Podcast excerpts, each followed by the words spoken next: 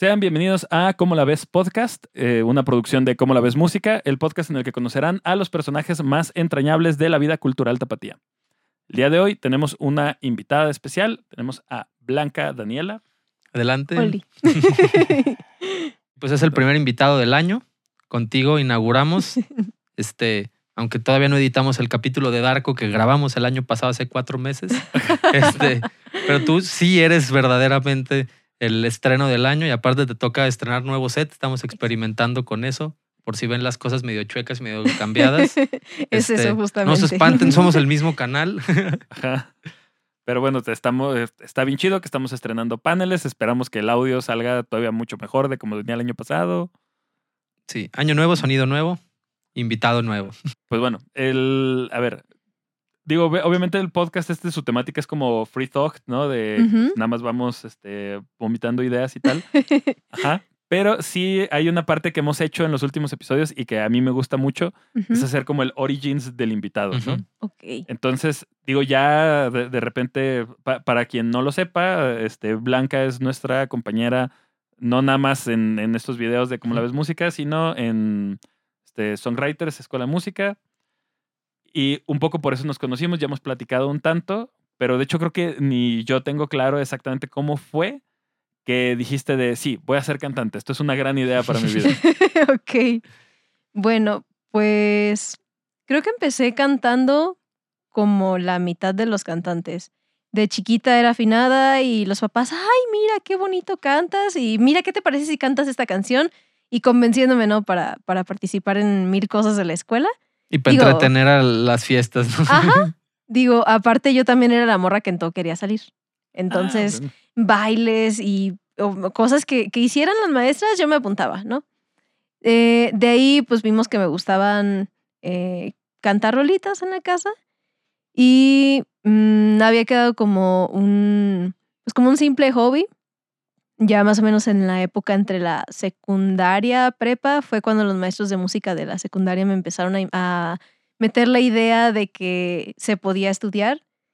Pero pues yo todavía ahí tenía como la firme convicción de que iba a terminar haciendo algo o científico o algo un pelín más este, académico como tal. Ok, entonces te gustaba la ciencia también. Sí, de hecho, mi idea, o sea, mi plan de vida en la secundaria era, voy a salir de la secundaria, voy a hacer la preparatoria y me voy a inscribir a químico farmacobiólogo. No tenía ni idea de qué se trataba. Yo nomás oí químico y biología junto en una frase y dije, ah, huevo, aquí es. Creo que esto tiene que ver con juguetes, mi alegría. Me Ah, de hecho, ¿no? pues era la morrita que cada Navidad pedía cosas así, ¿no? Y tenía pues, mi microscopio, mi telescopio y no sé qué tanta cosa. Total que uno de mis maestros, eh, Miguel Ángel Serna, que era justamente el, el maestro que te venía platicando, fue el que me metió como la espinita de sí, mira, se puede practicar, se puede estudiar y se puede vivir de esto porque esto es lo que yo hago de mi vida. Eh, me llamó la atención la idea, pero pues también estaba la otra como por ahí latente por sí las cosas, ¿no? Eh, cuando estaba en la prepa, llegué una vez a la escuela de música de la UDG y vi que había talleres. Ah, voy a preguntar. Pasé, vi cuando era el examen, convencí a mi mamá, yo no sé cómo, eh, me acompañó al examen, yo tenía como 15 años en ese entonces, y quedé. Y entonces la cara de... Y quedé, no, y luego no quedé en canto, o sea, yo hice el examen para guitarra clásica, Ok. porque en la... sí, ya sé nada que ver, ¿por ¿no? qué? Este, en la escuela, pues mi escuela era con cosillas católicas, entonces estaba en el coro y decía, bueno, pues cantar, como nunca me habían enseñado ejercicios ni nada de eso, pues decía, pues, algo, algo normal, ya me sale. No me salía. Este, en la guitarra, el maestro ya nos había enseñado pues acordes y círculos y toda la cosa. Dije, bueno, yo quiero aprender algo más, quiero aprender a leer partituras, entonces me voy a meter a guitarra clásica. Y así fue como terminé eh, en el taller estudiando eso, estudié un año, me salí, la neta no la armé. No, no me gusta mucho la idea de sentarme a estudiar instrumentos. Entonces, pues no, no me, no me latía estudiarlo tanto. Y dejé pasar un año. Cuando ya llegaron la- las inscripciones a la carrera, dije, pues voy a hacer la música. Me gustó lo que vi en el taller. La neta es que si me, le hallo a la, a la teoría, bueno, al solfeo, como que me gusta, es, ahí sí me interesa, me podría meter a canto. Ahora ya para tirarle a lo que sí quiero dedicarme. Que dicho sea de paso, te tocó entonces tener buenos maestros de música, ¿no? Porque yo recuerdo a mi maestro de música de la secundaria Sí. y nos medio enseñó a mal tocar la flauta dulce y era tan mala la clase Sí. que nadie lo hacía bien. O sea, Exacto. todos lo hacíamos horrible. Es como para que, ay, sí, para que no estén chingando una hora, ¿no? Ponles cosas.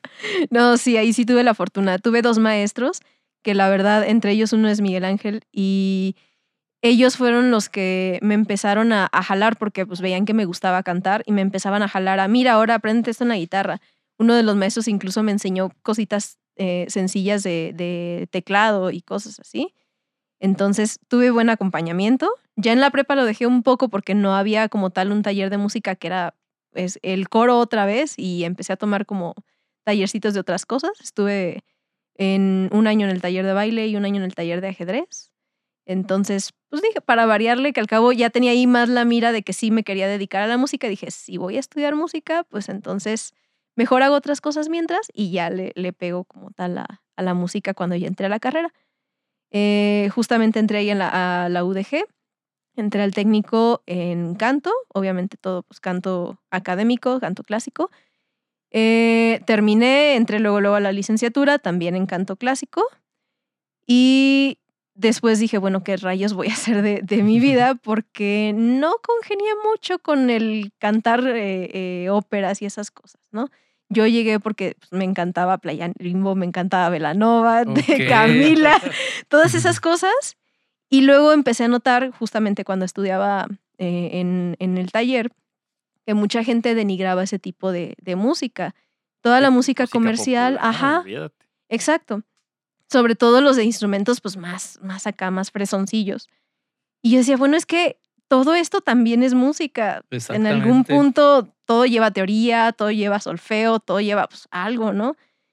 Mi intención de estudiar fue por hacer las cosas bien, por hacer las cosas rápido, porque también pues, yo veía que, que sacar una rolita era un desmadre cuando eras eh, autodidacta o cuando eras este, solamente de preparación empírica. Y pues con la intención de que si la gente agarraba el pretexto de que los músicos de música comercial no sabían y no estudiaban, pues yo decía, yo voy a decirles lo contrario, ¿no?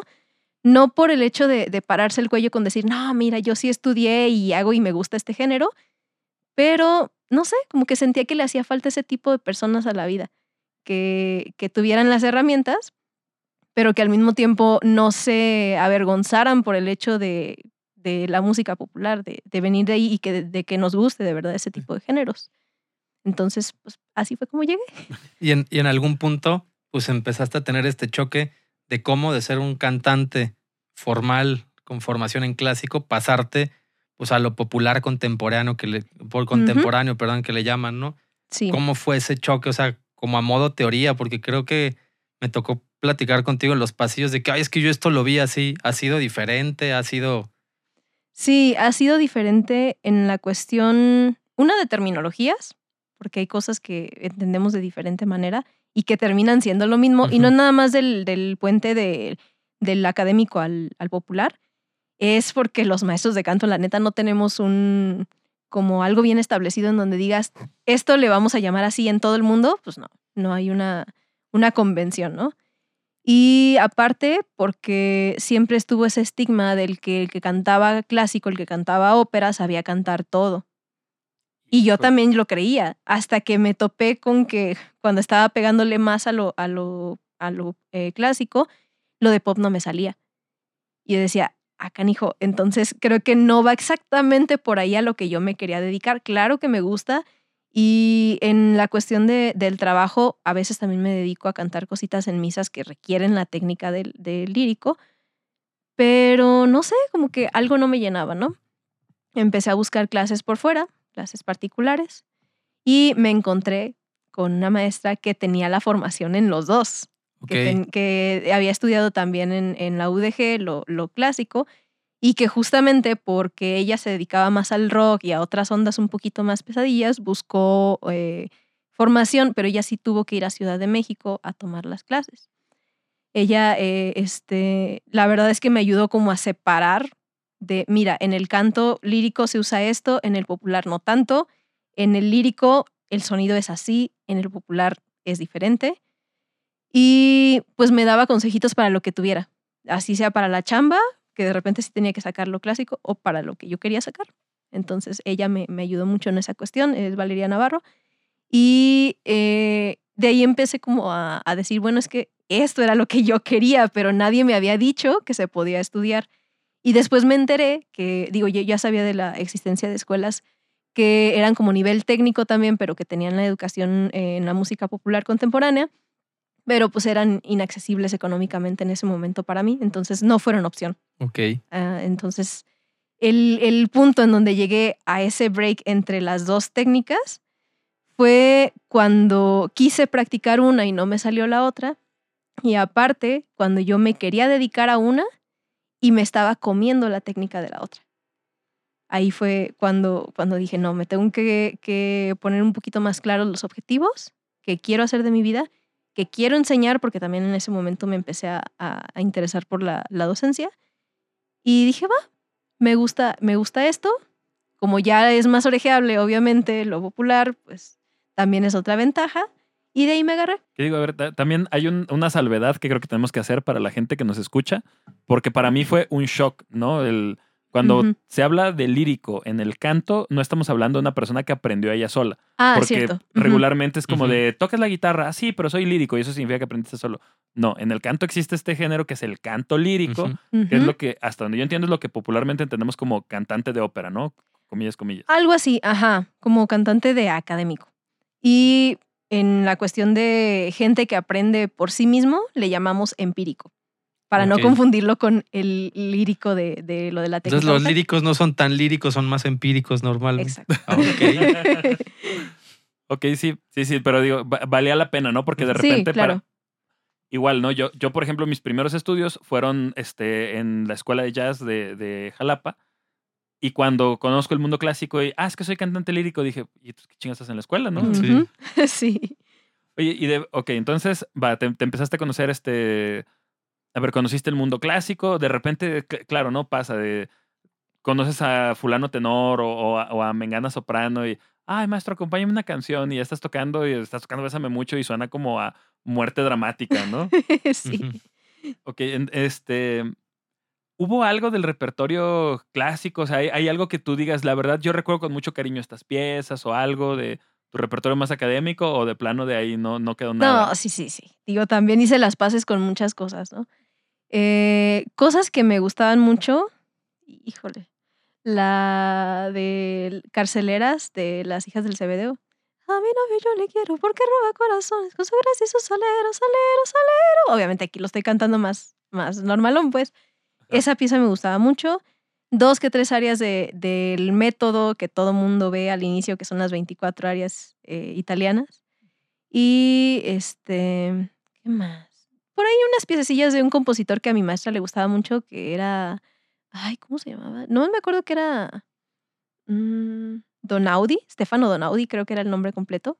Que también Mm. casi no, no mucha gente lo conoce, pero mi maestra, en su afán de no ponerme las 24 áreas, porque decía que todo el mundo las veía, nos buscaba esas piececillas y la neta es que también estaban muy bonitas. Entonces, dos que tres todavía me acuerdo. Y sí, esas sí, sí me gustan mucho. En cuanto a óperas, la neta nunca fui de escuchar óperas completas. No me gusta el hecho de que sacrifiquen el, entendimiento de la historia por la técnica vocal. Entonces, Ok. ah, por ahí piececillas donde digo, no manches, esto sí es, técnicamente es un monstruo de, de, de pieza. Sí me gusta de repente escucharlas, pero no es como que les tenga el amor profundo que le tengo, por ejemplo, a Rosa Pastel de Velanova, ¿no? Porque ya sí le entiendo la letra, pero digo, acá tenem- ten- tenemos la contraparte. Yo he escuchado canciones del norteño que no sé qué está cantando el vato, ¿no? Sí, Entonces, exacto. Está el fantasma, yo lo he visto ese vato y no sé qué dice, la neta. Nada más sé que es de rancho y que tiene varo y que es humilde, no es lo único que medio escucho de vez en Era cuando. lo que interesaba. Lo, Sí, lo sí. demás es accesorio. Me güey. quedé con eso. El, el corazón del mensaje, güey, ya con eso. Aparte, bueno, con el, con el canto clásico, yo le veía que también el puente eran dos cosas. Uno, que la gente lo interpretaba como algo para ricos y en, en cierta cuestión lo fue, en, en- históricamente lo fue. Entonces todavía la gente tiene esa etiqueta de que solo la gente culta, la gente con dinero o la gente que alguien le explicó saben y no se dan el lujo de, de entenderlo nomás porque sí. De repente sí, hay dos, tres Sí. personillas que me he encontrado que dicen, "Ah, es que yo no sé qué dice, pero me gusta Sí. y me llena y por eso la escucho. Y otra es el puente del idioma, que si de por sí la técnica vocal te exige que cambies un poquito colocaciones de, de, la voz para poder lograr el, el resultado sonoro que estamos buscando, que esté en otro idioma y que también no tenga los medios para acceder a aprender otro idioma como siempre, pues, es, es más limitante esa cuestión. Y sí se puede basar en sentimientos, pero para mí el canto es como el único instrumento en donde tú neta, neta puedes decir exactamente lo que esperas que le escucha reciba sobre tu, tu música, aunque sea abstra- abstracto, pero le das justamente las herramientas que tú quieres, Sí. no lo dejas ambiguo. Y aparte tu lengua madre siempre predomina en la expresión de emociones, ¿no? O sea, de hecho, Sí. yo creo que es una de las cosas que a muchos compositores, como más hasta cantautores, les cuesta trabajo. Que por ejemplo, a mí me pasó, yo crecí mucho tiempo escuchando mucho rock en inglés, ¿no? Pero a la hora que quieres componer las frases y las melodías y todo lo que quieres que acomodar, aparte uno como guitarrista, no sé, como que, ah, sí, eso luego lo veo y a la hora que te sientas es diferente, ¿no? Digo, es una de las cosas por las que yo quiero muchísimo a Gustavo Cerati, porque, porque me ayudó a hacer este equilibrio de, es que sí se posiciona diferente y por supuesto que importa, ¿no? O sea, si estás acostumbrado, las frases del idioma cambian en, en tu canto completamente acá, ¿no? en la guitarra claro. todo es igual, ¿no? sí, Pero en la puedes voz entenderle perfectamente a un guitarrista de otro lado del mundo y no hay bronca. Y también, dependiendo de lo que toque, con tus referencias, pues tú lo relacionas con una u otra emoción. Pero en el canto, pues obviamente está, está ese puente que tenemos que hacer conexión. Digo, yo sé que hay canciones que no llevan ex- exactamente una letra, yo sé que hay cosas como Cerati que te puso la letra abierta y piensa lo que tú quieras, o cosas que están bastante específicas, pero a fin de cuentas de eso se trata el canto, de transmitir con el idioma. Y sí, ese- esa cuestión a mí me gusta mucho en lo interpretativo, de darte las herramientas mediante lo que yo hago con la voz y mediante las palabras que lleva, para que tú te vayas guiando por donde yo quiero que entiendas esta canción. Entonces, por eso me gustó. Aparte está raro como cantar lo que no sabes qué está diciendo, ¿no? Ajá. O sea, sí. Mu- muchas veces, y lo hemos hecho varios músicos, aprendemos canciones hasta que entendemos qué está diciendo. Digo, no es que no se pueda hacer al revés, pero es más fácil la memoria cuando comprendes lo que está pasando allí. Y yo a mis alumnos les pongo a literal hacer el análisis interpretativo de la rolita para que me la, sí, me la traen de memoria bien, pero ya que hacen el análisis, ya no me cuesta a mí tanto, tanto trabajo ponerles la- las, los adornos vocales o ponerles una intención en lo que quiero que se refleje en la voz o incluso arreglarles problemas técnicos. Entonces, sí, sí creo que, que va mucho de la mano el, el estar sabiendo que estás cantando, pues. Así sea la cumbia de, que- como la que veníamos hablando hace rato, así sea cualquier cumbia, la neta es que si no entiendes la letra, pues nada más la vas a cantar por inercia. No, y a veces hasta para el, el mero hecho de poder recordar la letra, ¿no? Por De ejemplo, hecho. hay esta rolita de All of Me, de All of Me, el estándar de jazz, no la de Ajá. John Legend. sí. Porque ese ya fue una vez un problema de una chava de, ah, va en, en un hueso, All of Me, yo, sin pedos. Y la, se lanza y a cantar otra cosa completamente diferente. Siento que estoy en el hueso equivocado. Sí. Perdón. No, pero o sea, All of Me es una rola que tengo años acompañando, que ya más de una vez me ha tocado cantar y, y que de repente empiezas a, a nananear la melodía porque dices, igual está en inglés, igual nadie me está pelando. Y hasta que no, un día tuve que enseñársela a, a una señora que quería aprendérsela en el ukulele Ajá. y que llega conmigo de, ah, imprimí la letra. No más, ¿qué dice ¿Qué es esto? esto? Sí. Ahí me Ah, ¿tiene letra? Ah, Sí. Sí, porque pues uno como instrumentista de repente no, o sea, yo genuinamente, este, cuando eh, me tocaba enseñar canciones, este, en el piano, canciones en el ukulele para, para otra gente, que me decían, o estás cantando otra letra. Y yo, la verdad es que me sé un verso y no me importa. O sea, repito ese mismo verso tres veces Sí. porque para mí lo importante estaba en los acordes o en la inflexión sí. de la melodía o lo que sea. Pero hasta que no fue de, ok, está bien. Vamos a sentarnos a analizar qué está diciendo esta persona y tal, tal, tal. Sí. Y ahí me empezaba a memorizar bien las estructuras o entonces como que ya el trabajo musical se, se acababa de completar, ¿no? Era de, ah, ok, esto. Y porque ella sí la quería cantar. O sea, la onda es que si tú vas y reduces algo, algo instrumental, por ejemplo, ahí está Someday My Prince Will Come de Miles Davis, ¿no? Evidentemente estaría muy raro que Miles Davis le cantara a su príncipe que ya va a venir, ¿no? Someday my prince will come. Algo así, ¿no? O sea, Además, para la voz que se cargaba Miles. y es un y es un estándar maravilloso. A mí me encanta ese disco de Miles. Hizo una melodía muy bonita, ¿no? Y está bien culero tener una melodía bien bonita y no poderla cantar, este, porque sientas, este, digo, no sé qué tan este, masculinidad vulnerable, ¿no?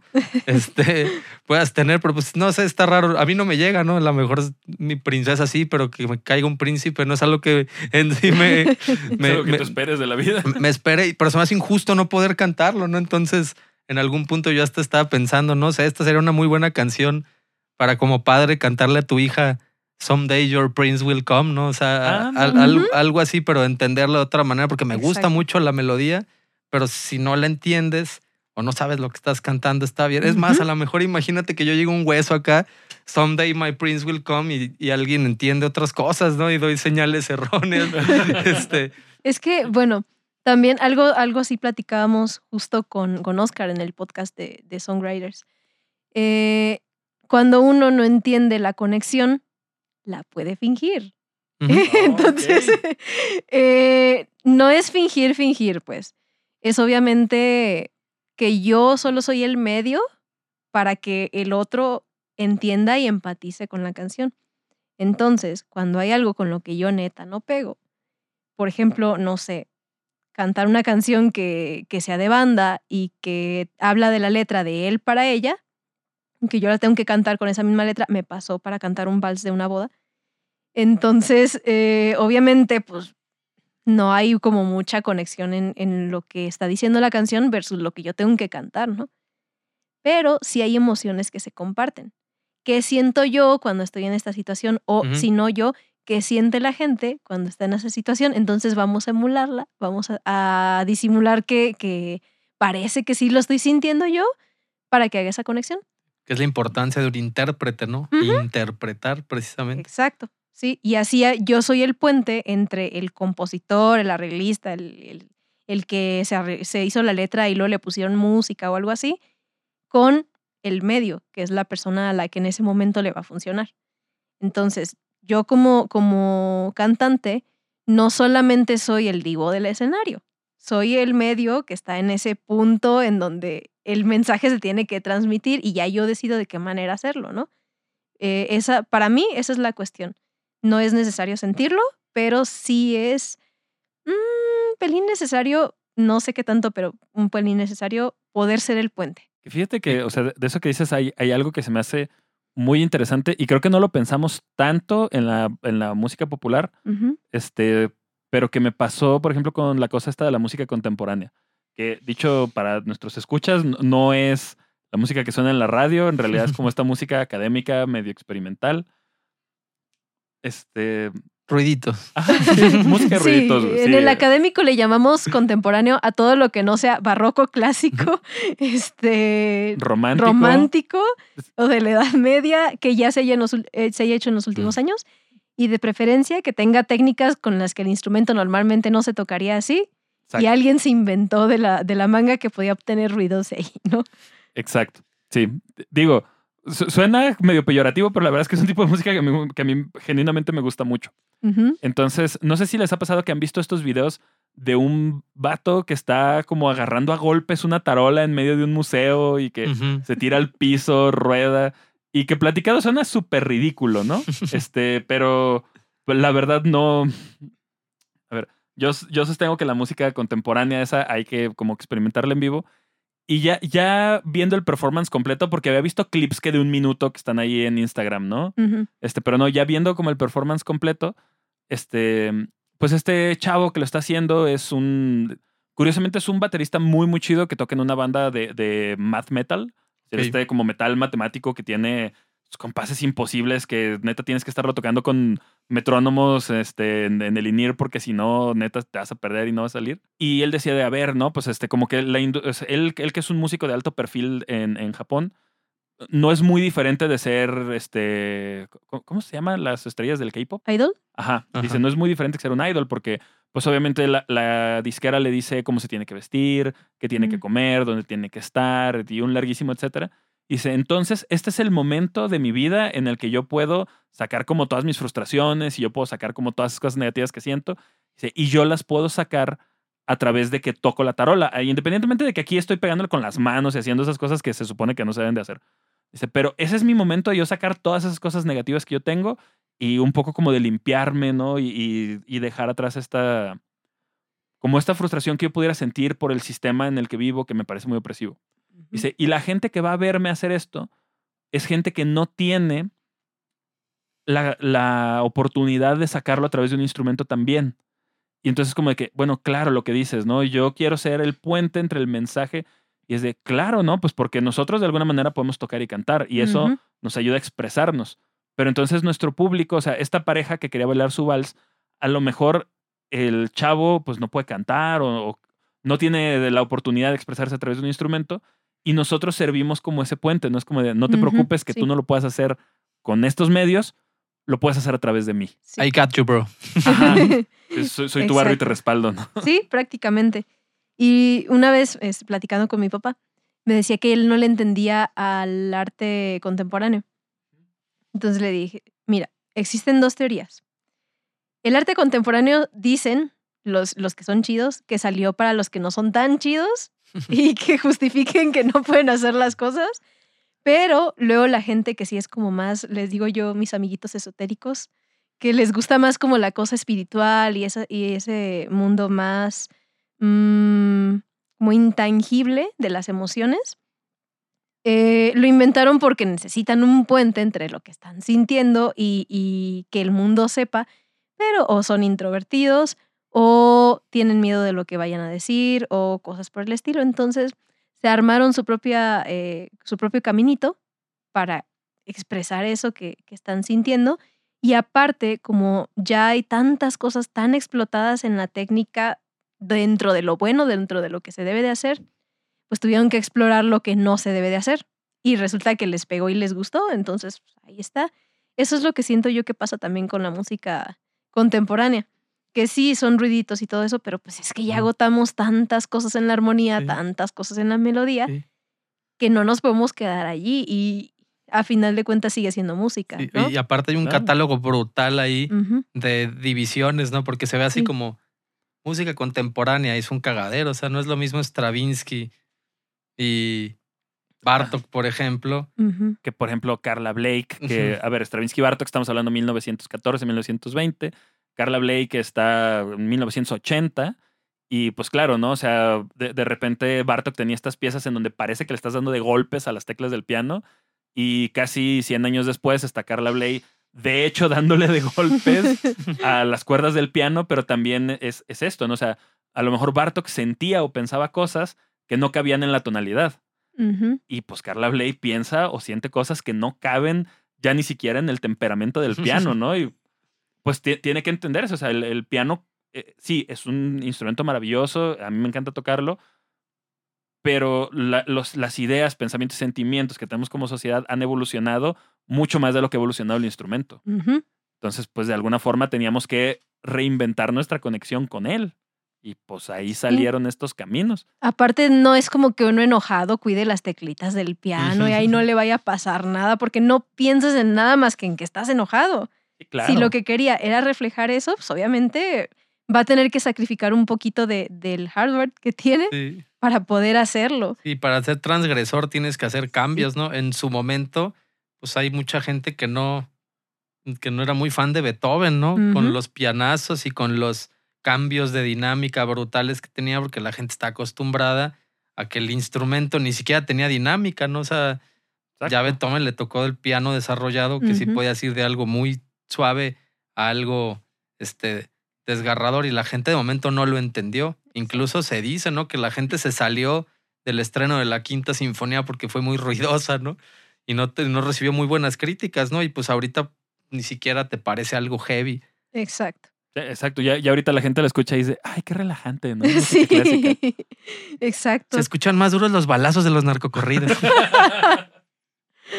Claro, pues es que no es el mismo mundo en el que se compuso la quinta que el mundo en el que está pegando la MS, ¿no? Y creo que me vi muy tranqui con, Sí, con esa banda. No, y es que la verdad, eh, como, como lo platicábamos en algún momento en, en varios puntos, somos seres biopsicosociales.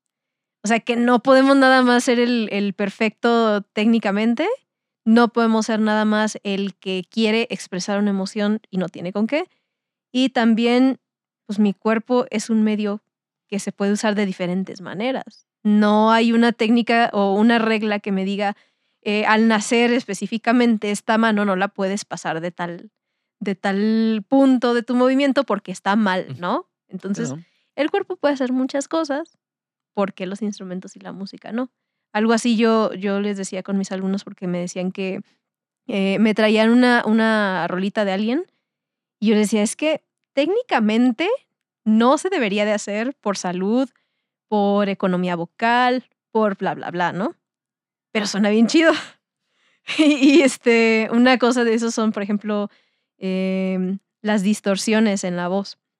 eh, que de repente me traen y, maestra, ¿cómo se hace eso? Le digo, mira, la neta, yo no sé. Hay gente a la que le salen porque mi voz es chiquita, delgadita, pequeñita, pero a mí no me salen. Ahora, hay gente a la que sí, si le salen y no se lastiman, qué chido. Si le salen y se lastiman, pero les vale queso porque lo que quieren es en ese momento de su carrera darlo todo y, y darlo con, con, lo que tienen, adelante. Ajá, va. Ajá. Pero yo como maestra voy a tratar de cuidar Sí. tu voz porque pues me imagino que quieres que dure más tiempo y cosas así, ¿no?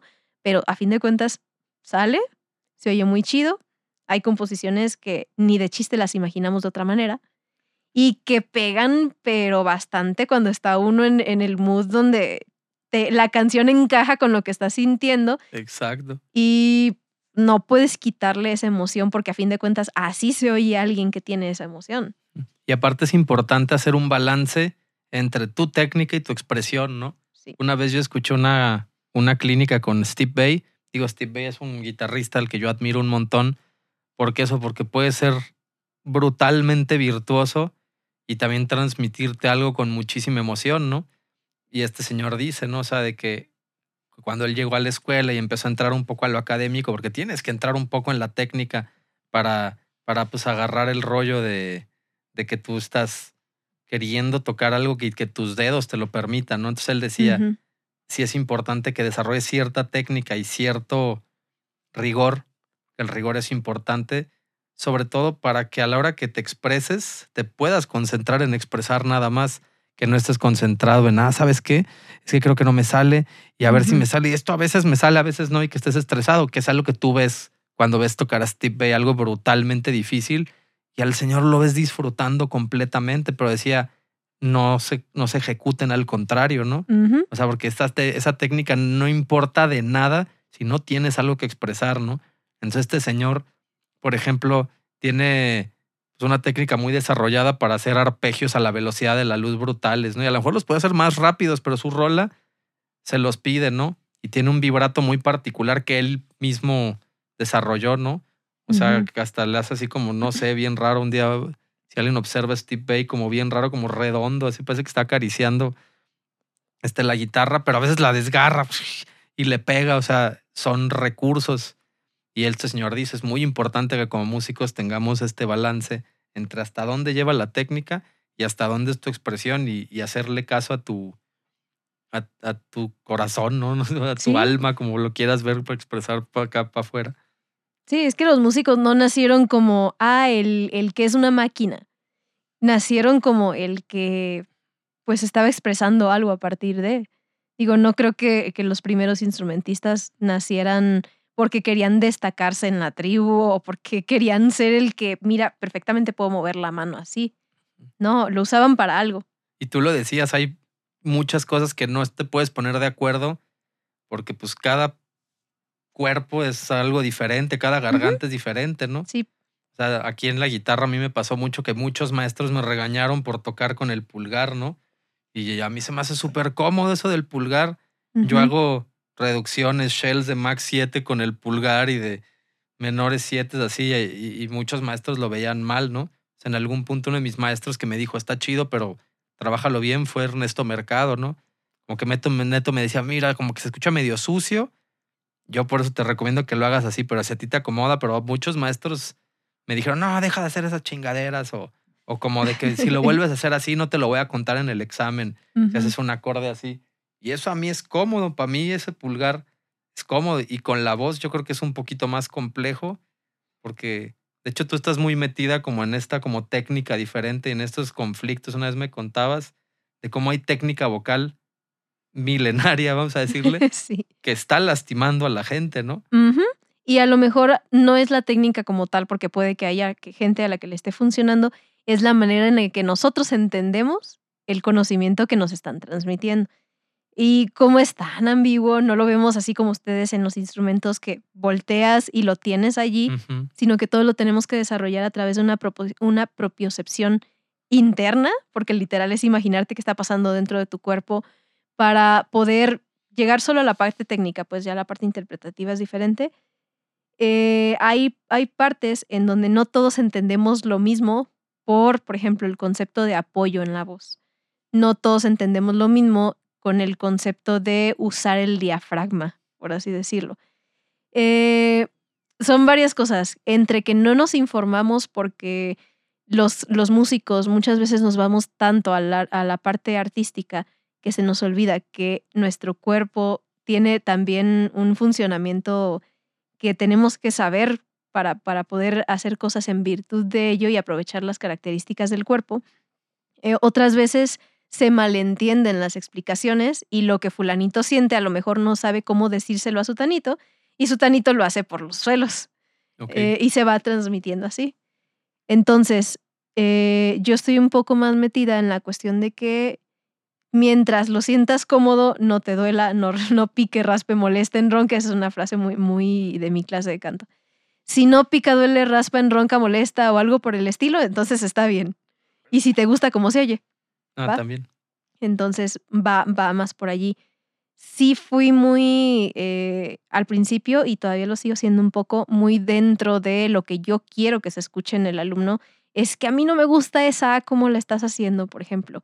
Y sí me iba más al punto de, no, es que técnicamente tiene que ser más abierta porque aquí bla, bla, bla. Y le dije, bueno, a fulanito le funciona, que a mí no me funciona es otra cosa. Pero sí fue ahí donde dije, entonces, a final de cuentas, ¿cómo nos ponemos de acuerdo todos los cantantes del mundo que la mitad hemos estudiado y la, otra mitad no?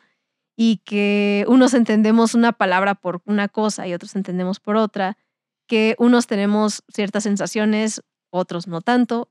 ¿Cómo le hacemos para ponernos de acuerdo? Y descubrí que no, no, no funciona así, ¿no? Es todo, pues, a partir de uno mismo.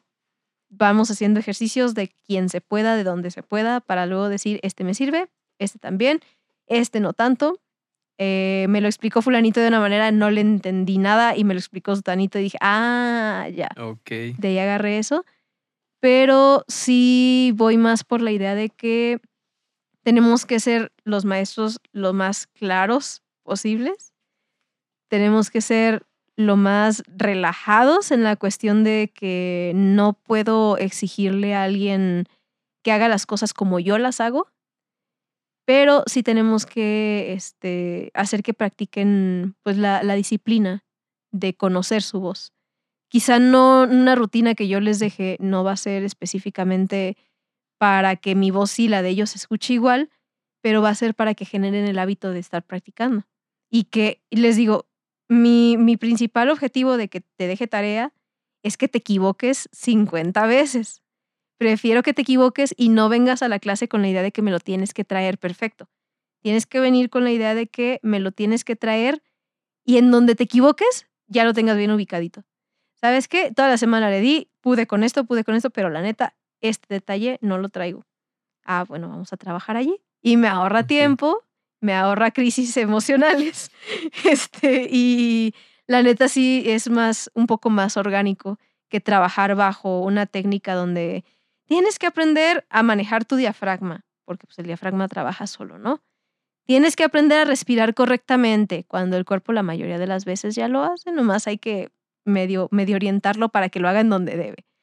Y bueno, cosillas así que, que la escuela de antaño eh, tenía como objetivos principales, por ejemplo, que, que en la escuela del clásico, del lírico, buscábamos potencia, buscábamos volumen, buscábamos una proyección muy clara y que cuando llegó la microfonía nos cambió el asunto y dijimos, ah, pues podemos hacer cosas diferentes, no está mal, ya podemos expresar mediante un pianicísimo, podemos expresar eh, mediante manejarle agudos o graves a la hora de, de editar las voces, cosas por el estilo, ¿no? Que no sea un estarse clavando en lo que alguien dijo que estaba bien y de ahí nos vamos a agarrar porque es la, la verdad universal, sino que el cuerpo tiene que ir descubriendo qué nos acomoda y para qué. Mira, a mí me llama muy cañón la atención esta cosa de la relación con el cuerpo. Porque curiosamente, lo- los lugares en los que he estado, en donde hay buenos cantantes o buenos ensambles corales, suelen ser este, culturas que tienen una relación con su cuerpo que es muy distinta a la que solemos tener aquí en Guadalajara. Digo, no sé cómo sea en Morelia, güey, pero, pero por lo pronto aquí, o sea, sí que somos más, este, pues un poco como más guanabío europeo, con el perdón de los europeos. Y, y que luego pasa, ¿no? Que estás este, tocando, o sea, eh, eh, compañeros que tengo que estudiaron en el conservatorio, que estudiaron piano clásico, que sí son como muy propios a la hora de sentarse y todo. Y digo, yo sé que una buena postura apoya una buena técnica, pero que eh, son demasiado económicos en sus movimientos. Ujú. Y me pasa algo parecido, por ejemplo, luego con, con los cantantes, ¿no? Que me ha tocado ver cantar, de hecho me ha tocado acompañar cantantes de, de, de canto lírico que llegan, se plantan al centro del escenario y son una piedra, ¿no? O sea, a lo mejor sí cantan súper bien, pero no se mueven, no gesticulan, ta- no nada, ¿no? ¿Qué, qué dices? A ver, ponle la mano para ver si respira, ¿no? Ajá, o sea, sabes que el güey está como medianamente vivo porque pues abre la boca y sale sonido, ¿no? Pero es eso, ¿no? Se plantan, firmes, ¡fu! echa la rola. Se acabó, ¿no? Y que me he dado cuenta que tu escuela de interpretación es muy distinta de ese panorama, ¿no? O sea, como que sí veo que tienes ahí, o sea, este, de las cosas que veo que le dices a los chicos cuando estás en clase, que se mueven mucho, que gesticulan, que... ¿Cu- cu- ¿Cuál es tu, cómo te acercas tú a una canción nueva? Mm, ay, es que a mí me encanta trabajar en individual. Digo, no es porque menosprecien las clases de grupo, pero me gusta Ah, bueno, siempre no, darle perdón. el momento a cada quien. No, o sea, tú, Ajá. cuando tú vas a cantar, Ah, yo, yo. Y tú te tienes que aprender una canción nueva que dices, ¿sabes qué? Ok, voy a ir a cantar a fulano lado y voy a cantar esta canción que nunca he cantado. ¿Cómo le haces para abordar esa canción? Digo, perdón que te haya interrumpido, pero es que sí, Sí, sí, sí. dije, no, esto va a disparar una línea de conversación completamente por otro lado. Ajá. Mm, ¿Cómo le hago? Es que depende de la canción. Si es algo que lo disfruto, que la neta me gusta y que aunque no la conozca, como que el ritmito o la letra o algo me hacen que esté más pegajosa, primero orejeo, la neta. Este, porque siempre fue mi canal más fuerte. Siempre en las escuelas, por ejemplo, yo ponía bastante atención, sí hacía de repente mis apuntes, pero yo con ponerle atención a la clase ya sabía de qué se estaba tratando.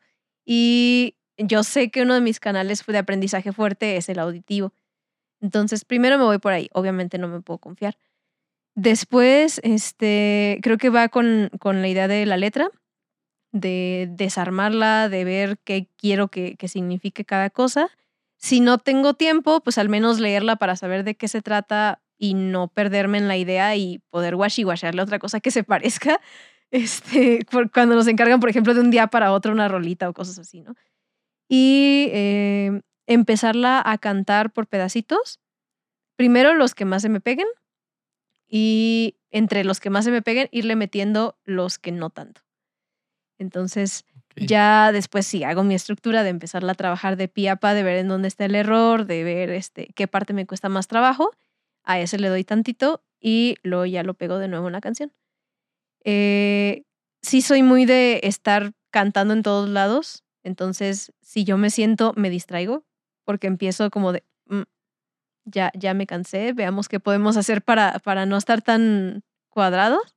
Y empiezo a jugar con una cosa, empiezo a mover los pies, empiezo a sentarme diferente, no sé.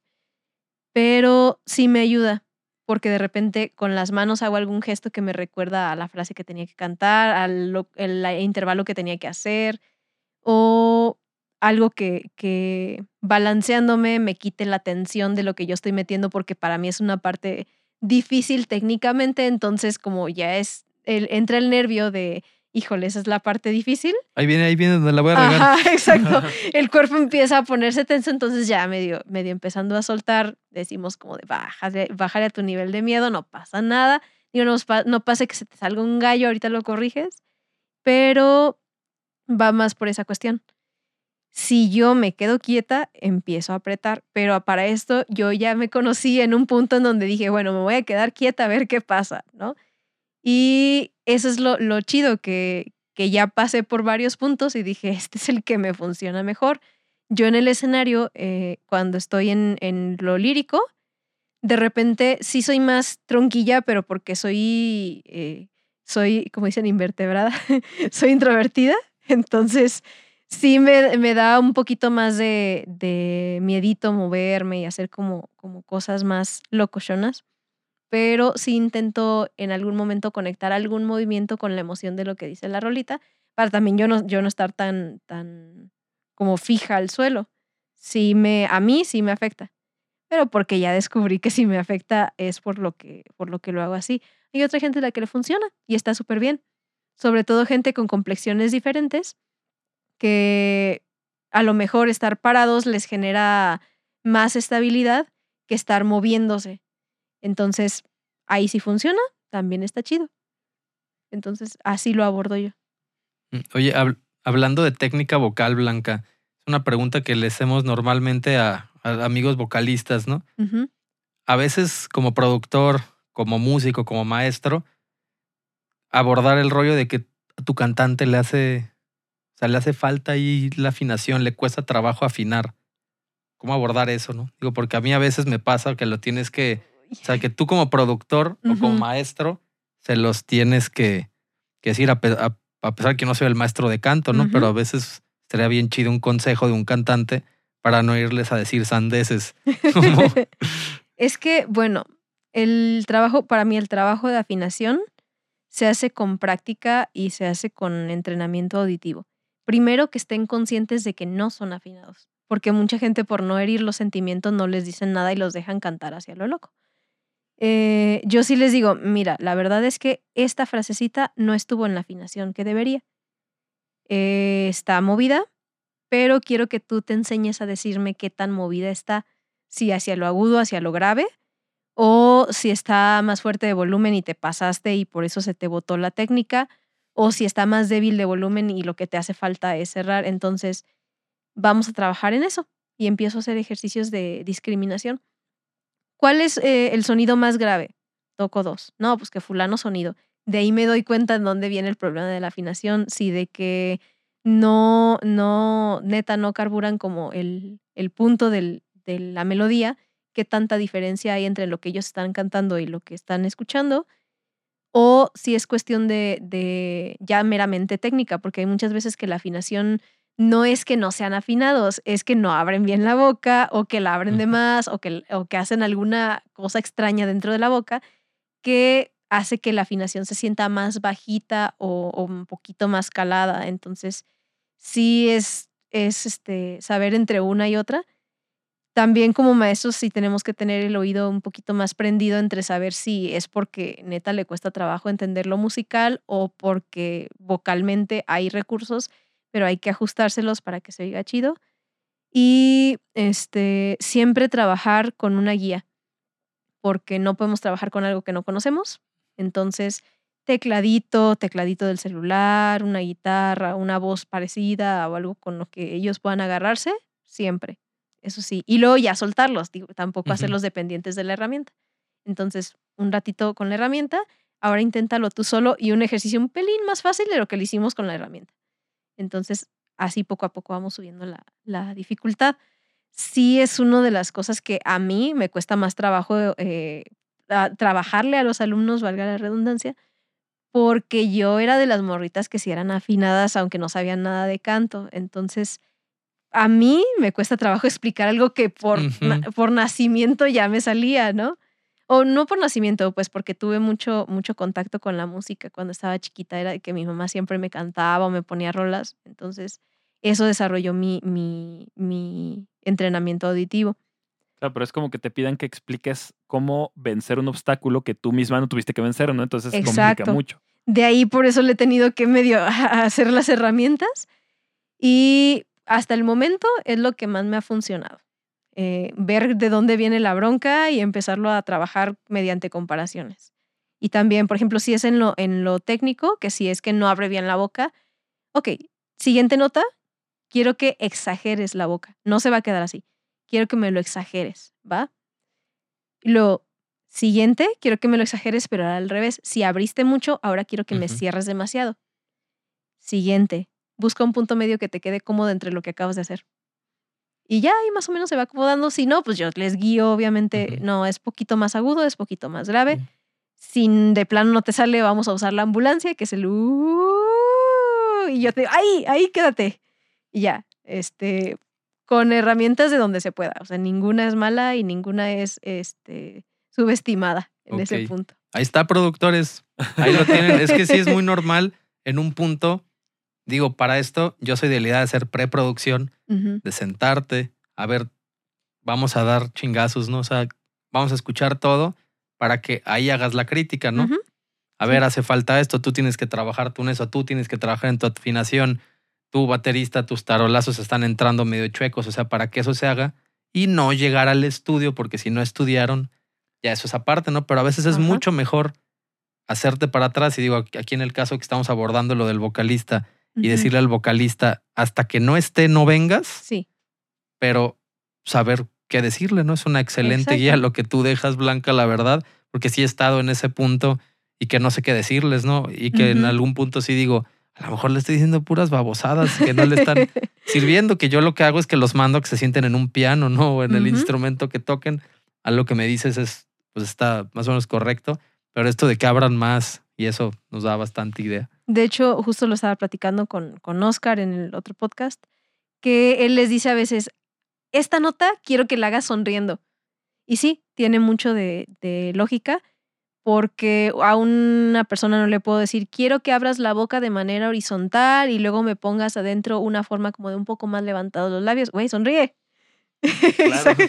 Entonces, con lo que ya conocemos, hacerlo. Yo les, en mi clase, mis alumnos de repente se burlan porque el, está el ejemplo de la boca de beso de piquito, el ejemplo de la mandíbula de zombie, el de. Hay un meme de Bob Esponja que tengo que también tiene la bocota así abierta y les digo, ¿te acuerdas del meme que te enseñé? Sí, así lo quiero.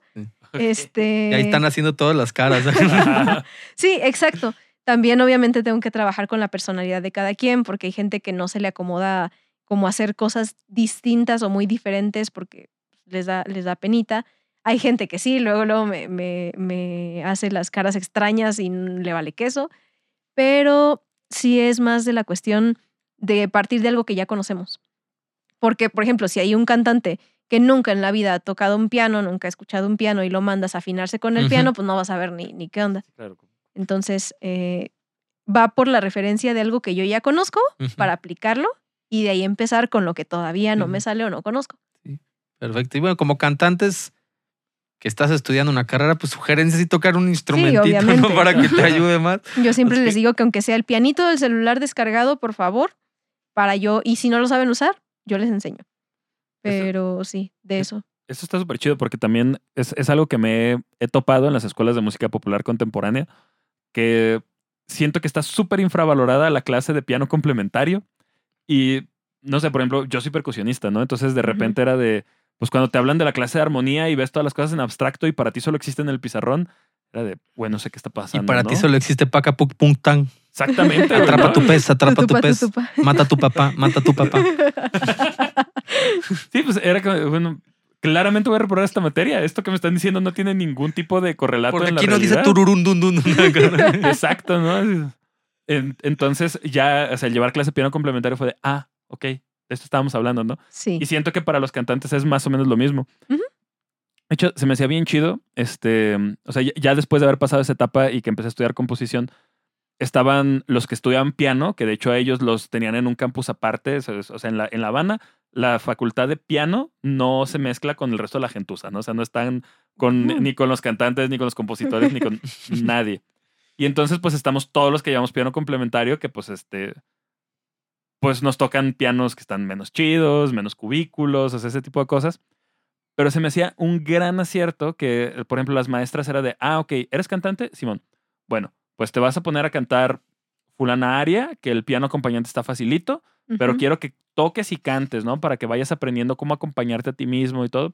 Entonces, pues claro, ¿no? Para ellos también era como una gran guía. El, digo, además de que la escuela de piano complementario de La Habana siempre ha sido fuerte, pero pues ya les dabas las herramientas, porque es cierto, ¿no? Si de buenas a primeras tienes un, una persona que está en primero del técnico del ODG y en su vida ha llevado clase de piano, no, ve, fíjate con el piano, pues Exacto. No tengo una piedra piano. le va a ayudar de lo mismo, ¿no? Va más por esa cuestión de, pues algo que ya conozcan. Y a mí me tocó también el- la idea de que el piano complementario, a mí me, me dieron la clase de piano complementario esperando que fuera una pianista. Entonces, Ah, ahí no me gustó tanto el rollo. Cuando alguien de, de los músicos me dijo, pues es que acompáñate tus rolitas y con eso empieza, que eso sea tu piano complementario. Fue ahí donde dije, pues tiene lógica. yo, no, yo no quiero tocar un preludio de Bach, porque pues no me interesa. Para empezar, por algo me metí a canto, no a piano. Exactamente, sí. Y aparte, yo como cantante necesito saber vocalizarme, necesito saber tener referencias auditivas y necesito salir de, del apuro si en un hueso faltó el pianista y Ujú. ni modo de que me meta a lo loco a, a nomás cantar a capela.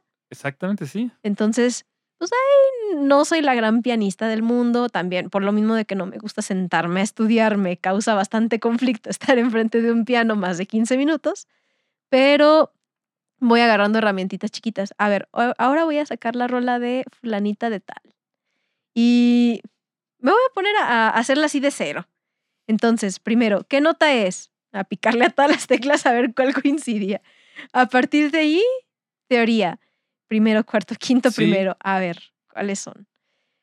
¿Cómo se hace el primero, cuarto, quinto, primero? Entonces ahí estoy un dedo, otro dedo, otro dedo. Grábatelos así, muévelos igual a tal parte, ¿no? No soy la mejor pianista del mundo, pero eso no me ha detenido a, a yo tener referencias.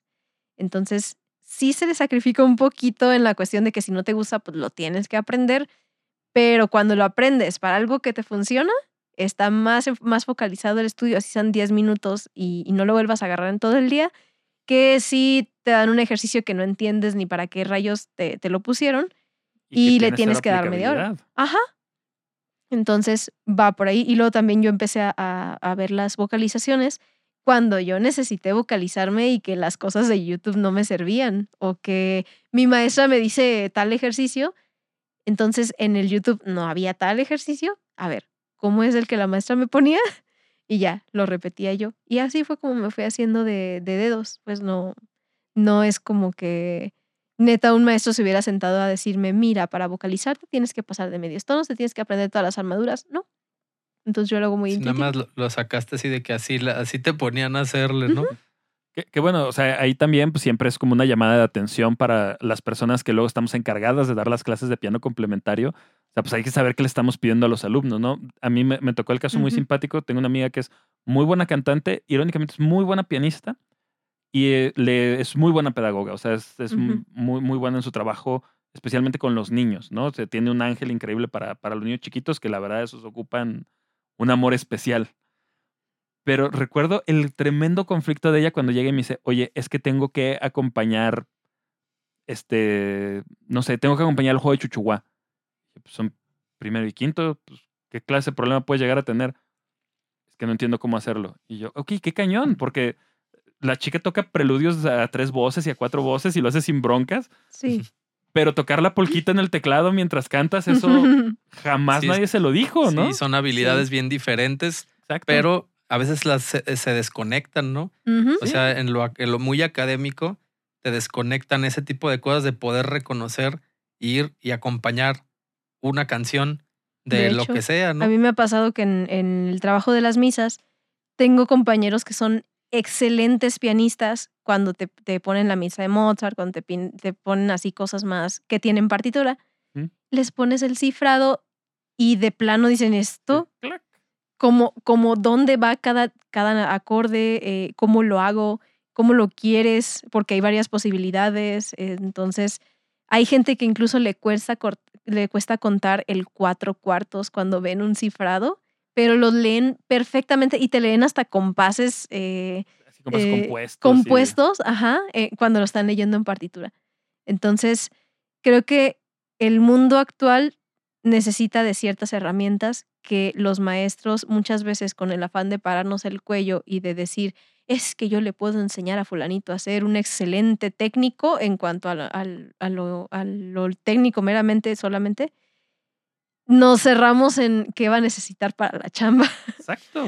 Entonces puede que haya un, un instrumentista, un cantante perfectísimo, pero si no se sabe, no sé, alguna rolita que, que quiera y que le vaya a sacar del apuro cuando no tenga lana y le pidan cantar un- en un cafecito o algo por el estilo, ¿de qué me sirve tanta técnica? Y eso de, de orejear algo y entender qué está sucediendo, escucharlo, Sí, atinarle de vez en cuando cuando todavía no sabes hacerlo, también necesita rigor. claro. No es sí, así algo como que, ay, a, a ver si, a, a ver si te sale, ¿no? sí, O sea, sí necesitas sentarte y hacerlo. Y la primera vez, o sea, yo me acuerdo que el de las primeras veces, o sea, yo también empecé como de una forma pues muy, muy auditiva, ¿no? O sea, yo me sentaba en un pianito y imitaba canciones que me gustaban y llega un punto que tus dedos se mueven solos, ¿no? A la fecha tengo como una facilidad para sacar melodías y para entenderlas y esto lo hice sin saber intervalos ni nada, ¿no? Después cuando empiezas a Ajá. entenderlos, pero para mí esa parte fue muy, muy fácil, lo melódico. Ujú, Cuando empecé a pensar en acordes, fue, ay, güey, ya me tengo que saber también sí, los acordes, que es el típico con- conflicto del guitarrista que es bueno con los solos, pero es malo acompañando, ¿no? ujú, Y luego existe este rollo de los guitarristas que dicen, no, es que no, yo, a mí me gusta solear nada más. No, güey, Tienes que hacer los dos. Pégale a porque aprendiendo a acompañar vas a aprender a ser un mejor soleador, ¿no? Solista. Y al pasa- revés, los que nada más Exacto. tienen rítmica, oye, es que, que ¿a quién estás acompañando? Tienes que aprender un poco de los dos, y porque son dos habilidades diferentes y le tienes que chingar. Sí, y digo, se vale especializarse en una y decir, yo solamente me quiero dedicar a esto, sí, está bien chido, pero cuando ya lo ves como un negocio, literalmente, necesitas tener herramientas para varias cosas. A mí me pasaba que cuando sacaba las canciones antes de estudiar este, como tal la, la teoría, yo las sacaba a que se oyeran igual. Me cambiaban el tono y valía queso. Entonces, yo decía, es que ni la voz se, se siente igual porque los movimientos eran diferentes y a veces en un lugar donde me picaba eh, ya no lo hacía cuando me cambiaban el tono o al revés. Eh, luego llegué a la parte teórica y orejeaba, pero orejeaba con sentido, porque ya decía, ok, empieza en la tercera del acorde, luego cuando hace ese saltito sube a la sexta y este, a partir de allí me voy a mover así, bla, bla, bla, y hacía yo mi línea y lo decía bien. Ahora este mismo lo voy a copiar en otro tono. Ahora este mismo lo voy a copiar, pero en lugar de caer al quinto, eh, a la quinta nota del, del acorde, voy a caer a la tercera, a ver cómo se escucha. Y luego con las voces de, de acompañamiento, porque también me ha tocado trabajar como corista, de repente era, es que no escucho qué demonios está haciendo en medio. Ah, pues vámonos a los acordes. ¿Qué tono está? ¿Qué acorde está haciendo aquí? Esta nota se alcanza a distinguir, esta, esta otra se alcanza a distinguir, entonces la del medio debe de ser una de las tres posibilidades que hay Sí, básicas, ¿no? Si no es ninguna de esas, pues ya le pico a ver cuál de todas combina. Pero ya me ahorró la chamba porque ya no es estarme preguntando, híjole, ¿y aquí qué está pasando? Ya es, no sé qué está pasando, pero tengo una idea de por dónde me voy a empezar a mover. Pero así aprendes como estos pasitos, ¿no? Ajá. Una vez no me acuerdo a quién le escuché esto porque igualito funciona en la composición, de que cuando tú ves que un compositor te dice, no, hacer esta cadencia así va a funcionar, no es porque se lo sacó de la manga, es porque ya hizo pruebas 50 veces y por algo estos tres acordes siempre dan el mismo resultado. O sea, ya se tropezó con eso un montón de veces para poder seleccionar y lo mismo funciona con la improvisación. De hecho, hace poquito, este, en, en- ahora para, para fechas navideñas me, me vi con el profe Bizarro, que estuvo aquí en el programa, y me decía, Bici, sí, es que, que estábamos hablando de eso, de qué pedo con los jóvenes que están aprendiendo jazz, que creen que jazz es nada más leer un cifrado y hacer lo que tú quieres. O sea, Charlie Parker, Miles, no llegaron a ver qué hacían. Se dieron en su madre allá a hacer prueba y error, Sí. prueba y error, prueba y error, prueba y error, para que a la hora que tú ves esta improvisación enfrente sea brutal. No llegaron sin preparación a hacer eso, es tropezarte, no, sí, no, sí, no, sí, no, sí, no. Ah, ya sé que por todo ese pedazo no, por todo este pedazo sí. Y ya van como con esto, ¿no? no llegas así con esta infinidad de posibilidades que la neta es abrumadora aparte. Sí, que bueno, también esa es eh, como de las cosas que, que, que dices, ¿no, Blanca? De, a ver, este, escucho estos dos sonidos y me falta el sonido del medio. O sea, yo, me acuerdo que igual, ¿no? Las primeras veces cuando estaba como intentando sacar acordes o intentando sacar una canción, pues al principio era, ¿y qué es? ¿Quién sabe? Hay tantas notas, o sea, son 12 notas y un montón de registros, ve tú a saber qué estás haciendo, pero ya de repente es de, bueno, Simón, hay 12 notas y un montón de registros, pero estás en fulana tonalidad. Ah, ya no son 12, ya son 7. Ujú.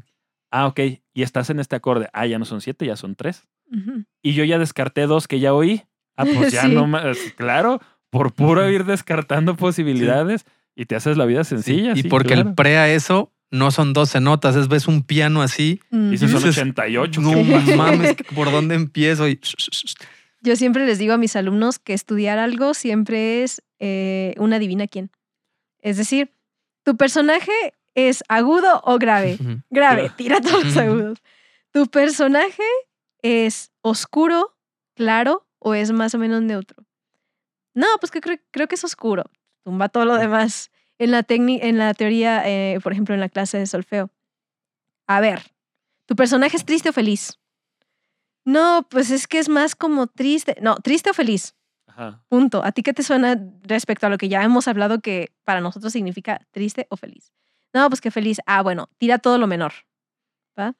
¿Tu personaje está feliz pero preocupado o está feliz pero eufórico? Y así nos vamos como quitando este, ciertas, como ya haciéndolo más eh, definido cada vez. Y al último, ah, es un, no sé, es un dominante de Sí. no sé quién. Pues sí, Tu personaje qué? está preocupado por el SAT. Ah, no. soy. Entonces, sí vamos como descartando cosas porque cuando te vas equivocando es cuando vas quitando las posibilidades de equivocarte. No, Claro. no tienes que pasar por ahí perfecto porque si no ocurre que te puedes encontrar con el error cuando no debería. Entonces, si e- en el ensayo, si en la práctica nos equivocamos 50 veces, la 51 nos va a salir bien.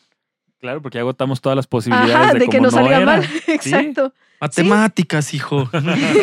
Y puede que a lo mejor no todas las posibilidades, porque somos humanos, no podemos controlar todas las variables. Claro. Pero a final de cuentas, entre más controladas tengamos ciertas variables que sabemos que se pueden controlar y que de preferencia deberíamos tener controladas, ya nos, hace, nos baja el nivel de nerviosismo un montón, de estar nerviosos así. Y es como, de, ok, es el nervio del escenario de siempre, pero ya no es el pánico de no estudié, no es el pánico de no me sale, no es el pánico de esto, lo acabo de ver hace dos clases y está difícil. Entonces, sí llevo a mis alumnos yo a dos, a dos este, vertientes. Al punto de paniquéate porque te estoy poniendo algo nuevo que nunca has visto en la vida y es tu examen. O al punto de tranquilo, ya lo vimos todo el semestre, no te paniques. Y esto mis alumnos me van a odiar, pero sí, los he llevado a puntos donde a cosas que les he dado una o dos clases antes del examen, se las pongo en el examen, pero no voy con el afán de reprobarlos, porque casi siempre les subo puntitos por ahí. Eh, lo hago con el afán de enfréntate a algo nuevo y enfréntate a algo que te cuesta trabajo y que pues te vas a tener que equivocar. Los enfrento un poquito a tranquilos. Yo sé que les estoy poniendo más de lo que deberían, pero no lo hago con la intención de, de fregarlos. Lo- ya luego les explico para qué y ya luego que les explico es como de, era porque yo quería que hicieran bien tal punto, este no. Era porque yo quiero ver en dónde se están equivocando más para yo poder reforzar la clase en ese punto. Era para ver qué tan, qué tan intuitivo es el grupo en realidad. No, no este, exactamente para darles el- con el látigo que no me lo hagan perfecto. Sí, pues aparte luego se agüita, ¿no? Yo se los he dicho, se aprende más de Equivocándose. equivocarse y de regarle que te corrijan que de las palmadas en la espalda, ¿no? Sí, porque sea- también hay el que se confía porque dice que le sale todo bien chido. A la hora de la hora llegan los fregadazos y dices, no sabía nada. Y digo, también me ha tocado, de- como, como intérprete, también me ha tocado que me confío de las habilidades que tengo y llego y, híjole, esto lo tenía que estudiar más.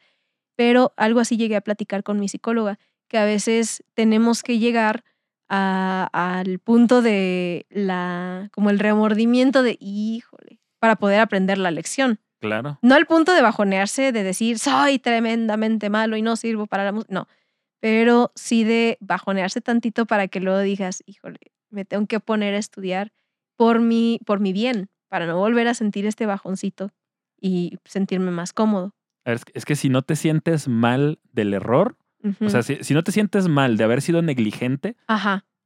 Lo ¿qué vuelves a hacer. motivación tienes para no hacerlo? Sí. Exacto. O sea, porque si, si llega, no, no sé, llegas a un hueso o llegas a, una- a un concierto y tú sabes que llegaste sin el repertorio y, y tus compañeros en lugar de decirte, güey, neta, no te pases de lanza, estás dándonos en la torre a todos, si en lugar de eso te dicen, ay, ay, cómo salga. Pues, ¿qué va a pasar? Que el siguiente concierto tampoco vas a estudiar nada. ¿Para qué estudios? Y de todas maneras me dicen Sí. que todo lo que hago es bueno. Sí. No, y muchas de las veces eh, esa confiancita que le damos a, pues, de todos modos en el escenario lo arreglo y la neta sí, sí me la fleto, llega un punto en donde te limita Claro. y solamente te deja participar con quienes estén en ese mood de te voy a dejar hacer lo que tú quieras y con el mood de con lo que tengas está chido. No me importa tanto la calidad, sino la cantidad. sí. Sí. Y así de conductuales somos, ¿no? De que si no hay consecuencias, pues no pasa nada, ¿no? A mí me pasó en la carrera, mi maestra eh, era de, yo llegué a la primera clase y le dije, ah, maestra, ¿y la tarea? No hay tarea. Y yo, perfecto, vámonos. este, no, nada más practica tus piezas, ¿no? Pero nunca había una tarea en específico. Y yo, como morrita que creció haciendo las cosas en específico, dije, ah, qué chido, ya no hay nadie que me esté diciendo qué hacer, yo lo decido, pero mi autogestión no creció. Se hizo pato porque dijo, perfecto, no tengo tarea, vámonos a disfrutar. Y cuando me vi en aprietos, fue en el examen que dije, híjole, creo que esta, esto podría haber estado mejor si lo hubiera practicado de tarea. Y como no había nadie que me dijera, es tarea, mi mente lo interpretó como de, no hay nada, vamos a divertirnos. Y porque cuando te dedicas a esto, tú eres el que te tienes que estar Sí, chingando de, exacto. acuérdate que tienes que hacer tal y porque si no te estás poniendo metas y no estás teniendo una especie de precisamente un cronograma de planeación de ahora tengo que componer, ahora tengo que preparar las clases y ahora tengo que hacer esto, ahora tengo que editar tal y ahora ve al SAT. en medio de todo esto, todo, todo tu, tu vida de adulto responsable se va al carajo. Claro. Bueno, y es que también es un poco parte de crecer. O sea, a ver, sien- siento que como músico, más temprano que en otras áreas te tienes que enfrentar a yo soy responsable de si aprendo o no aprendo. Sí. Porque, digo, me tocaron desde maestros que eran súper organizados y que te tenían todo al, al día y tú sabías perfectamente lo que tienes que hacer, hasta maestros de, mira, esto va a venir en el examen, tú ve cómo te organizas.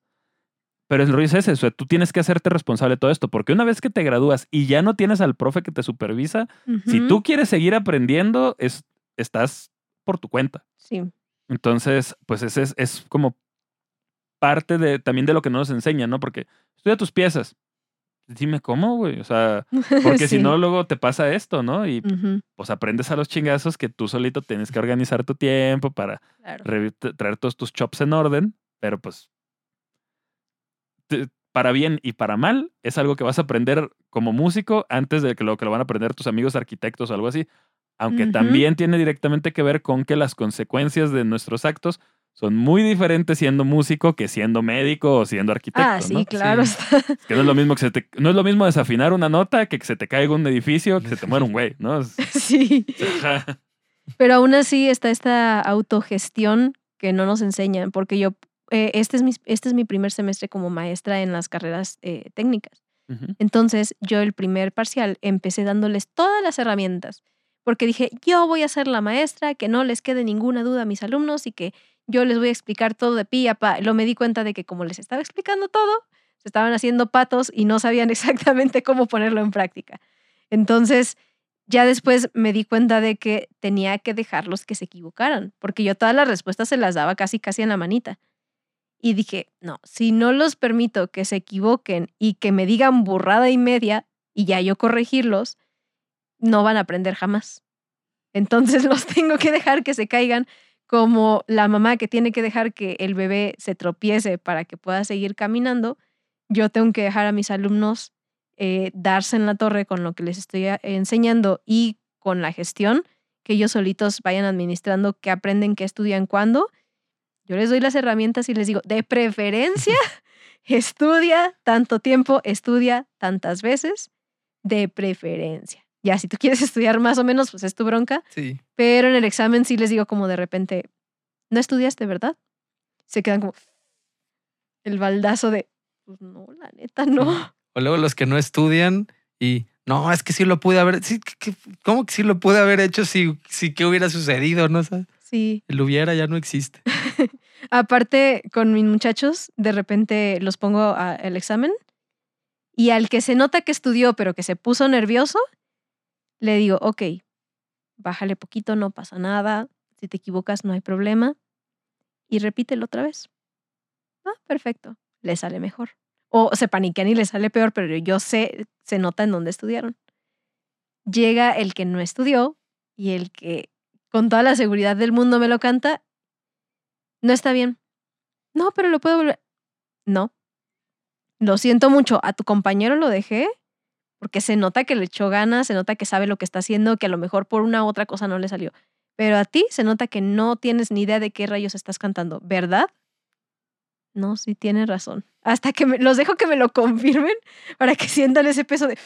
Uh, Sí, ese peso para ti. O Sí. sea, porque digo, creo que Marcos está en el mismo papel que yo. A veces, si de repente yo veo que están hablando, yo sigo escribiendo. Se supone que ustedes están pagando para esta madre. Si no les interesa, a mí menos. A mí me vale más. A mí igual me van a pagar si yo vengo aquí, ¿no? O sea, y a veces sí trato de tener como consideraciones, pero cuando los veo que no me ponen atención, pues no me importa, ¿no? es la realidad. No me importan, nada, mentira eso. Y haz de cuenta que mi maestra, estoy empezando a tomar clases de dirección con la maestra Wilmia, me dijo eh, la primera clase, porque yo le dije, es que a veces me cuesta mucho trabajo estudiar y como mantener justo esta, esta eh, regularidad en, en la disciplina. Me dijo, mira, tú sabrás, es un regalo que tú te estás haciendo el pagar estas clases. Entonces, tú sabrás si aceptas ese regalo completo porque te está costando o si lo desaprovechas. Y el baldazo que necesitaba para ponerme a estudiar, porque mi, mi, este, mi pretexto era ese, es que yo no tengo una estructura, es que a mí me cuesta mucho trabajo. Sí, pero por algo estás aquí, no es como que haya, te hayan puesto un látigo y órale, estudia, estudia música, ¿no? Entonces dije, ah, bueno, perfecto, si me va a servir, si me gusta, y si aparte le voy a tener que dedicar un poquito, pero ese poquito me va a traer cosas buenas, lo voy a hacer. Y con mis muchachos igual. Si los regaño, si les digo, no estudiaste, la neta, no te voy a hacer el paro. Pero, güey, eres bueno en el oído, ponte a estudiar por ahí. O eres, eres de rítmica, ponte a estudiar eso primero y de ahí vas sacando lo demás, métele poquito de lo que ya hemos visto. Siempre les digo, ok, no lo hiciste, pero por algo estás en la carrera de música. Ah, no, Entonces, claro, es que no, no puede ser, este, no lo hiciste y jódete, ¿no? Es, a ver, no lo hiciste y hazle por aquí. sí, Sí, sí. no lo hiciste, pero tienes habilidad. Si esa habilidad no la desarrollas, lo siento mucho, te van a ganar los que sí, aunque lo hagan pasito a pasito. Y esto es una competencia de chamba, no de ego. Sí. De que las, la, la gente que tiene más preparación te, te gana el, el trabajo, no porque se sientan más chingones que otros, sino porque están preparados y porque ya le metieron su buena friga a la hora de estar estudiando. Entonces, piénsale, ¿te quieres quedar en el nivel que estás y que los demás vayan subiendo y que tú veas cómo te vas quedando rezagado? ¿O quieres acompañar a los demás a tu pasito, pero ir creciendo también? Dale, yo prefiero que me saques un 8 a que ve- vengas y me repruebes porque no estudiaste. Claro, que, a ver, ta- también hay, eh, un- por ejemplo, David Domínguez, un, un maestro que, que yo tuve, nos decía que la música por, es muy honesta y es muy transparente. Si le estás dedicando, o sea, si genuinamente estás estudiando, así avances poquito, ese poquito que avanzas es tuyo y de poquito en poquito mejoras bastante. Pero la verdad es que ya en audiciones para grupos ya, ya grandes, ya más allá del grupo que armé con mis compas de la prepa, ¿no? O sea, ya quiero meterme a trabajar acompañando a fulano artista o quiero ir a una disquera a audicionar con mis canciones, todo esto es bestialmente honesta y es, ¿suenas o no suenas? ¿La traes o no la traes? Ajá. Sí. Oye, es que yo hubiera. Eso no importa. ¿Pudiste o no pudiste? Es que en, en mi casa, en silencio, con una veladora prendida, incienso de copal y con un tecito increíble. negro y con un chorrito de leche deslactosada, me sale bien bueno, ¿no?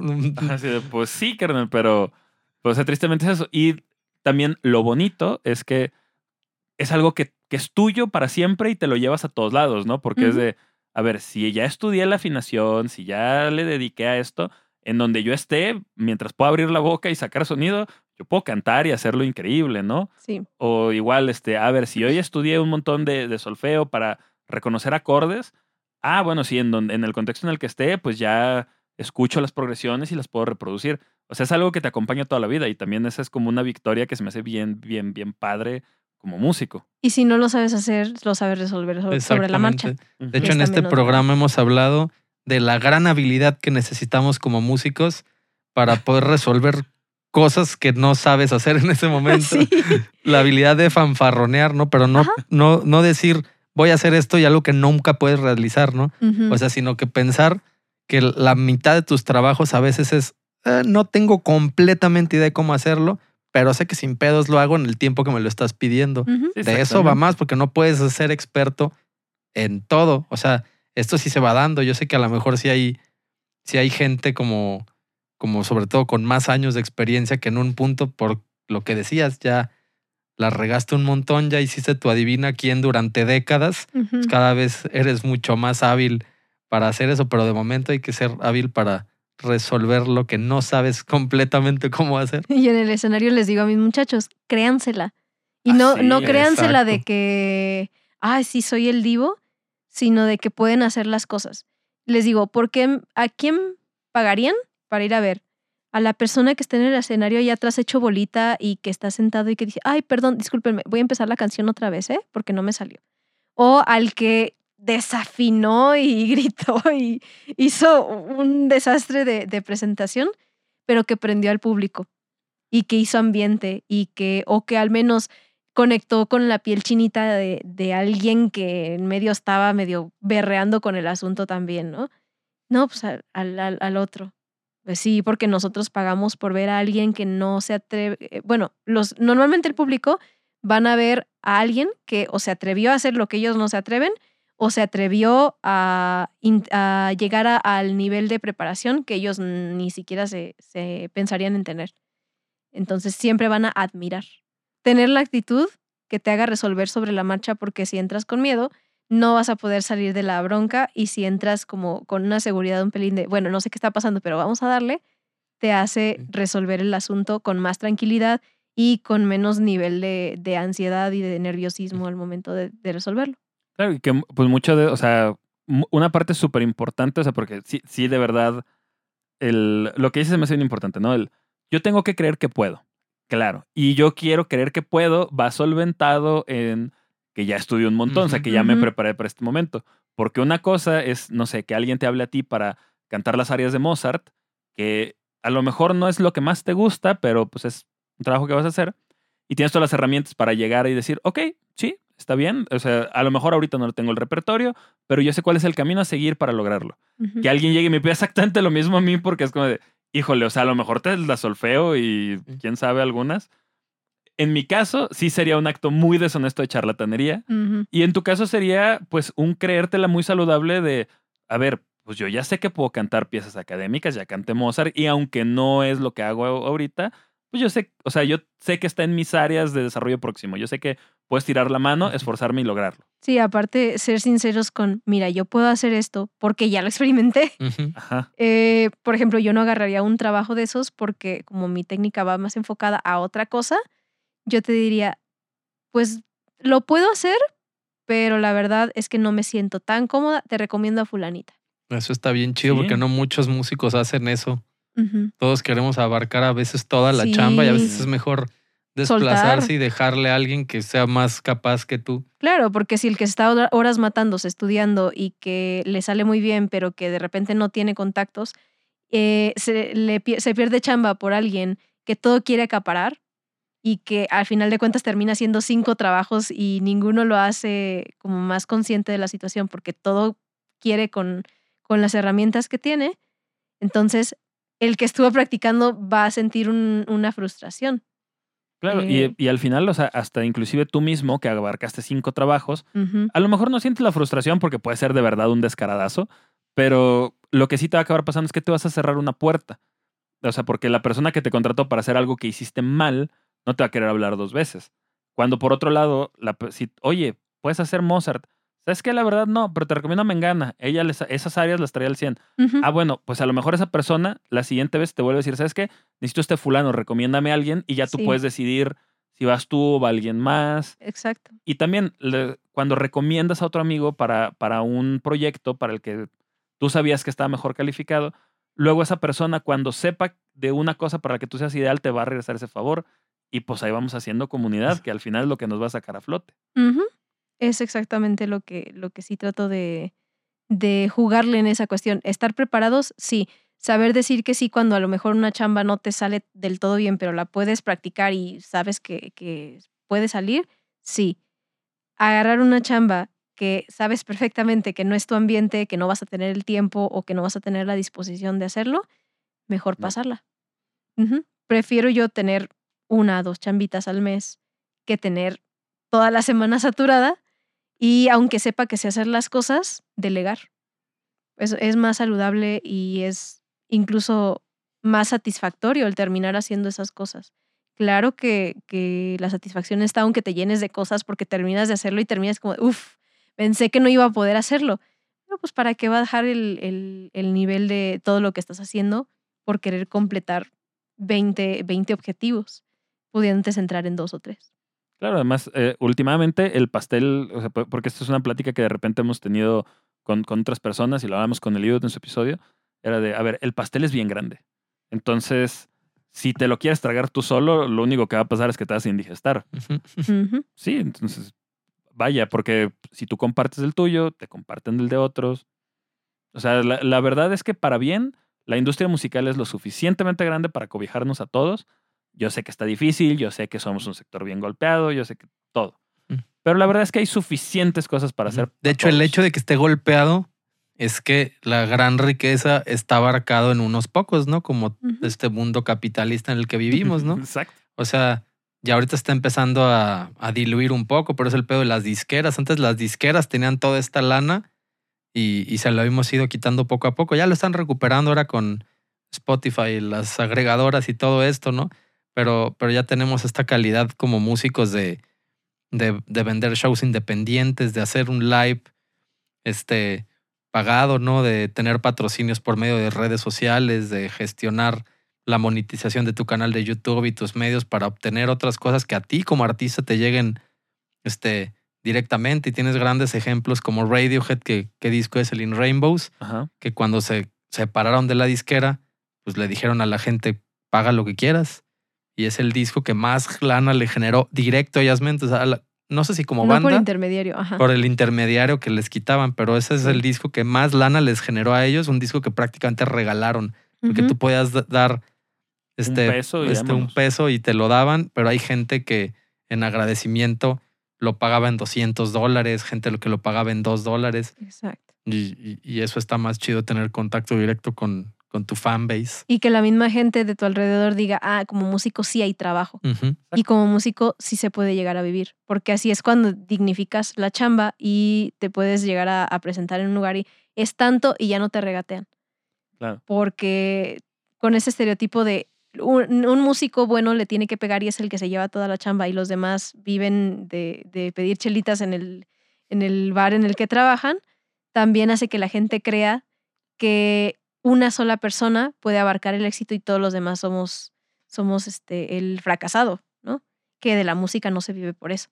Entonces, cuando vas repartiendo la chamba, dices, bueno, no tiene así como toda la agenda llena, pero tiene dos, tres trabajitos, se, se pues puede vivir de, Vive, de sí. ello, ajá.